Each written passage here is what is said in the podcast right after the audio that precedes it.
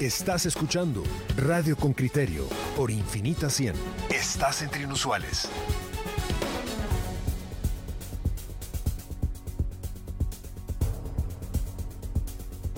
Miren, eh, ahorita vamos a tratar de un tema que es importante. Eh, dice, Salud analiza compensación económica por efectos de la vacuna contra el COVID. Escuchemos qué nos dice Henry Bean y discutamos luego con el doctor Erwin Calgua, que es amigo de Concriterio, es fármaco-epidemiólogo y es coordinador del Centro de Investigaciones Biomédicas. El informe de Henry Bean, reportero con criterio. Un comité de médicos expertos del Ministerio de Salud evalúa 5.419 casos de eventos supuestamente atribuibles a la vacunación o inmunización contra el COVID-19. Entre estos se reportan 57 casos considerados graves y dos pueden ser considerados para una eventual compensación económica por parte del Estado, pues se ha determinado que la vacuna tuvo secuelas en su salud. Hay cinco criterios que los médicos consideran cuando analizan un caso grave. Así lo señala Jorge Hernández, miembro de la unidad de vigilancia de eventos supuestamente atribuibles a la vacuna del Departamento de Epidemiología del Ministerio de Salud. Es grave cuando pone en riesgo la vida del paciente, cuando el paciente fallece, cuando el paciente debe de ser hospitalizado, cuando el paciente eh, está embarazada y pone en riesgo la, el producto de la concepción, y cuando resulta en una discapacidad permanente. Cinco criterios que uno dice que es grave. El doctor refiere que los pacientes son evaluados por el Comité de Evaluación de Reacciones Adversas a la vacuna para determinar si hay o no relación con la vacuna. De los 57 casos graves, de al menos 6.5 millones de vacunados con al menos una dosis, 27 son inconsistentes con la vacunación, 7 consistentes, 5 no clasificables, 2 indeterminados y 16 continúan bajo análisis. Entre los siete casos asociados hay dos hombres y cinco mujeres de entre 18 y 50 años que presentan algunos síntomas que complicaron su salud. Uno fue de anafilaxia, una reacción alérgica grave en todo el cuerpo a un químico, y otro de dermatitis flagelada. Los dos casos resultaron con secuelas y por lo tanto podrían entrar a un plan de compensación. El doctor Hernández comenta que el último caso es de una mujer de 38 años. su vacuna tuvo algún evento que hizo que fuera hospitalizada la persona, tuvo una complicación de la vacunación que la llevó a tener un, diagnóstico de mielitis transversa, que es una afectación del, sistema nervioso central que le impide eh, la movilización de la cintura para abajo. Entonces, requiere terapias para poder recuperar su estilo de vida anterior. Entonces, este es, es uno de los casos que podría tener compensación. Pero ¿cómo se determinó que fue consecuencia de la vacunación? El médico responde. En el caso de esta paciente, fue investigada y se evaluó todo previo a la vacunación. No hay nada que lo relacione con el diagnóstico que la, paciente tuvo, más que la vacuna como tal. Y se hizo los estudios pertinentes para, la vacuna que ella recibió. Entonces sí está asociado en algunas, en algunas entidades de otros países que tenemos estudios que, respaldan el diagnóstico, entonces es por eso, o sea, se descartó cualquier otro posible causante de enfermedad y el único, lo único distinto que la paciente hizo, digamos, es era la vacunación. Claro, no, no tenía ningún otro antecedente, digamos, de enfermedad. no había ningún otro antecedente importante. Los acuerdos ministeriales 149 y 150 2021 emitidos en julio 2021 establecieron la compensación, pero no definen el monto. Además, el reglamento establece la confidencialidad de la persona afectada. Alicia Chang, infectóloga, vicepresidenta de la Asociación Guatemalteca de Enfermedades Infecciosas y miembro del Comité Nacional de Vacunación, resalta que salud dé seguimiento a estos casos. Nosotros sí sabemos que existen eventos adversos relacionados a las vacunas. Realmente lo que nos ha preocupado más con las vacunas adenovirales es eh, el riesgo de trombosis, ¿verdad? Puede ocasionar alguna eh, situación de insuficiencia respiratoria, por ejemplo.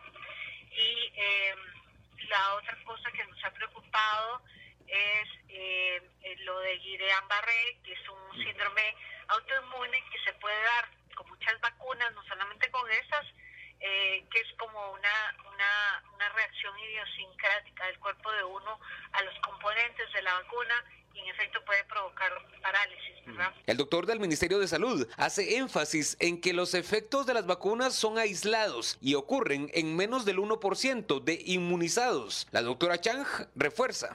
La incidencia de este tipo de eventos es realmente muy baja. Es una eh, ocurrencia, digamos, que no sube de 10 por millón de, de vacunas puestas y que eso no debiera, digamos, eh, alarmar a las personas tanto como para no vacunarse. El asunto es que el riesgo de tener alguna complicación relacionada a COVID es muchísimo más alto. O sea, ya vimos que las personas no vacunadas tienen 24 veces más chances de morir.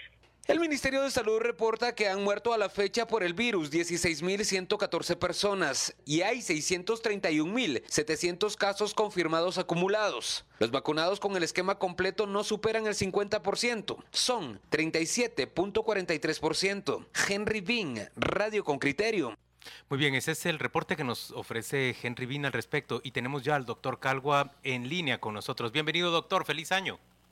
Feliz año, mucho gusto Felipe, Pedro, Claudia, mucho gusto, un honor estar con ustedes. Gracias doctor por, por estar hoy con nosotros. Aquí a Luis Felipe este lo vamos, le vamos a tirar. Le vamos a Doctor, la, sé que, que, que, soy Juan Luis, no soy Luis Felipe. perdón, perdón. perdón pues, por supuesto perdón, que, que, usted y yo sabemos perdón, que soy muy no, amigo de Luis Felipe. No, no, te preocupes que se le está poniendo cara de Luis Felipe ya, ya, sí, ya. Año, año 2020. Me voy a tener que dejar el canto. Eh, eh, Doc, perdón. Eh, entiendo que lo que hay es una mayor afluencia a las consultas y a los diagnósticos y una mínima influencia al hospital. ¿Es esta la, la, tónica que dibuja la nueva etapa del COVID o del Omicron o de la situación actual? Sí, Pedro.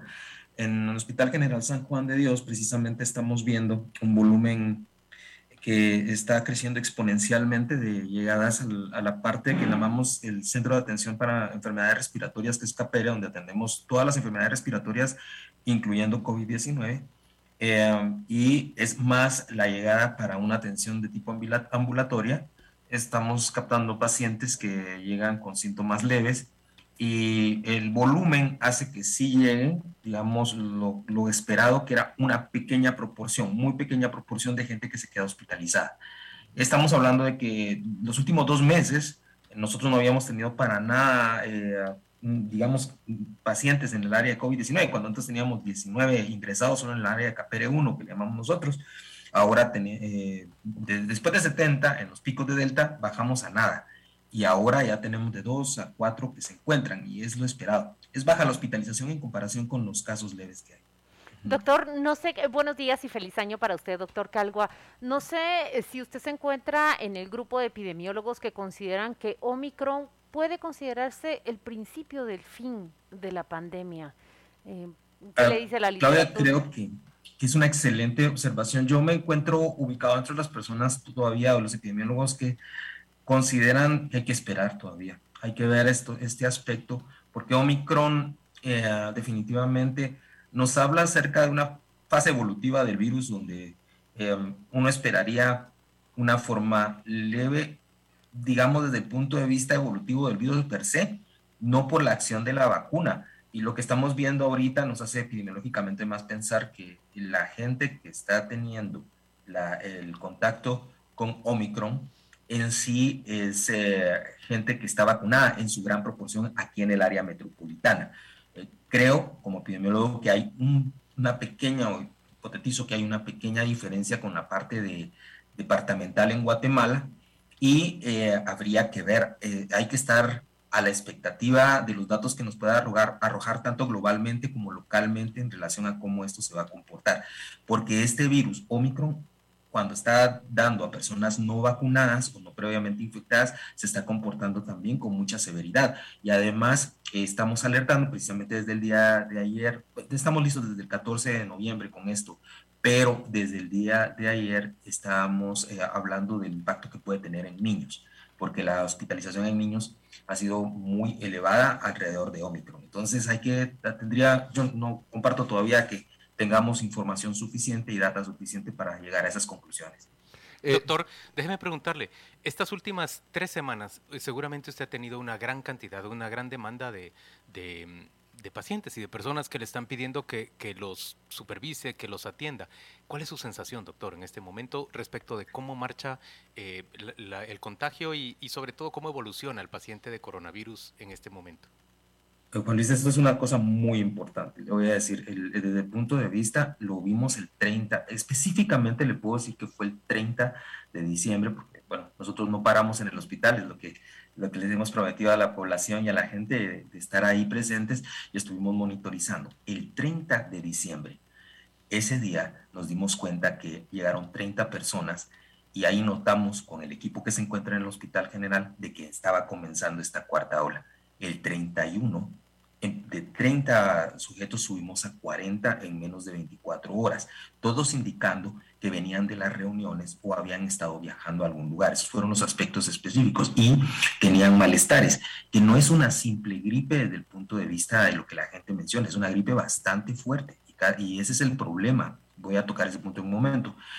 El día lunes, eh, digamos, ya habían llegado 100, 100 pacientes al área, de, al área de ambulatoria que les estaba, les estaba comentando, de Capere, y para el día martes les digo, fue un día terrible. Fue un día donde prácticamente nosotros eh, eh, tuvimos que sacar todo el equipo, todas las capacidades posibles para poder atender el volumen de gente que de pronto llegaba, llegaba y no paraba hasta las seis de la tarde.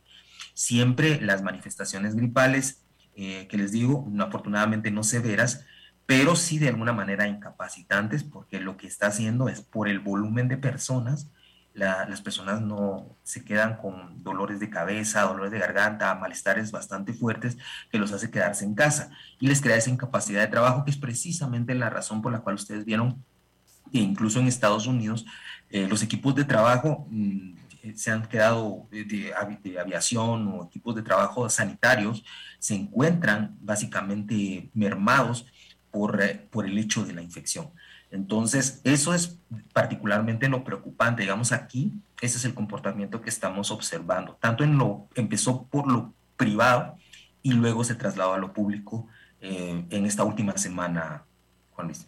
Eh, Doc, eh, la, la, gente que llega contaminada de esta nueva variante o, o no, o de, o de, la Delta o la que corresponde, eh, es menos impactada porque viene vacunada es menos impactada porque el Omicron es más, vamos a decir, menos agresivo. Eh, ¿qué, qué, qué, estadísticas o qué impresión te da eh, los pacientes versus si están o no vacunados y si traen una variante menos agresiva o, o, resulta que les afecta menos justamente porque, porque tienen una predisposición ya producto de la vacuna?